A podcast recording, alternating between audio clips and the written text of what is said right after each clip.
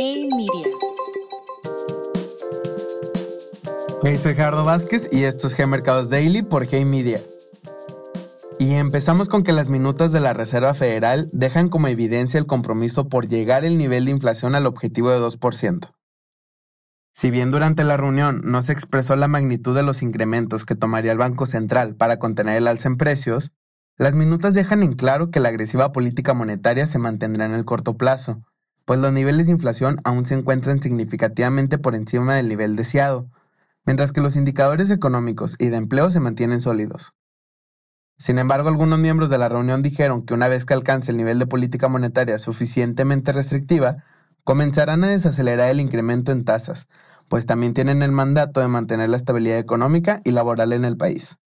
Por el momento el mercado no refleja mayores cambios, pues sigue descontando un incremento de 50 puntos base para la siguiente reunión. Nota global. Los ingresos federales en China muestran una ligera desaceleración, la recaudación fiscal en el país mostró un incremento de 3.2% en los primeros siete meses del año, quedando ligeramente por debajo de la cifra acumulada en el mes previo.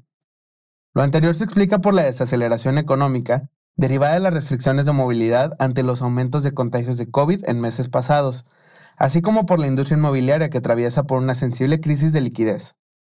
Además, solamente en el mes de julio los ingresos fiscales cayeron 4.1%, por su parte, el viceprimer ministro chino dijo que el país debe tomar medidas más efectivas para reactivar el consumo doméstico, así como incentivar la atracción de inversión extranjera. Hoy inició la sesión con actividad en la política monetaria global. Por un lado, el Banco Central de Turquía, que se ha caracterizado por navegar contracorriente a la tendencia global con una estrategia inversa a la mayoría de los países, una vez más decidió recortar la tasa de referencia 100 puntos base para llevarla a 13%, después de pausarla por siete meses. Pasando a Europa, el Banco Central de Noruega hizo un esfuerzo por contener el alza en inflación al aumentar la tasa 50 puntos base a 1.75%.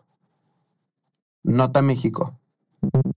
La ausencia de colocaciones de acciones en el mercado mexicano podría ser ocasionado por un problema estructural.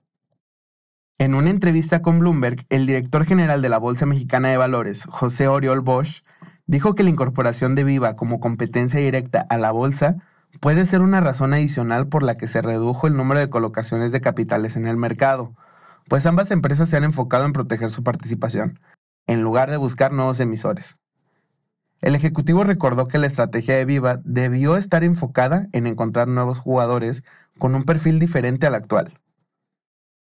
Se estima que la economía mexicana cayó por tercer mes consecutivo, de acuerdo con el indicador oportuno de la actividad económica del INEGI, el país mostró una caída mensual de 0.1% en julio, acumulando tres meses a la baja. En su lectura anual, la actividad económica mostró un avance de 1.5%, comparado con el 2.1% que incrementó el mes pasado.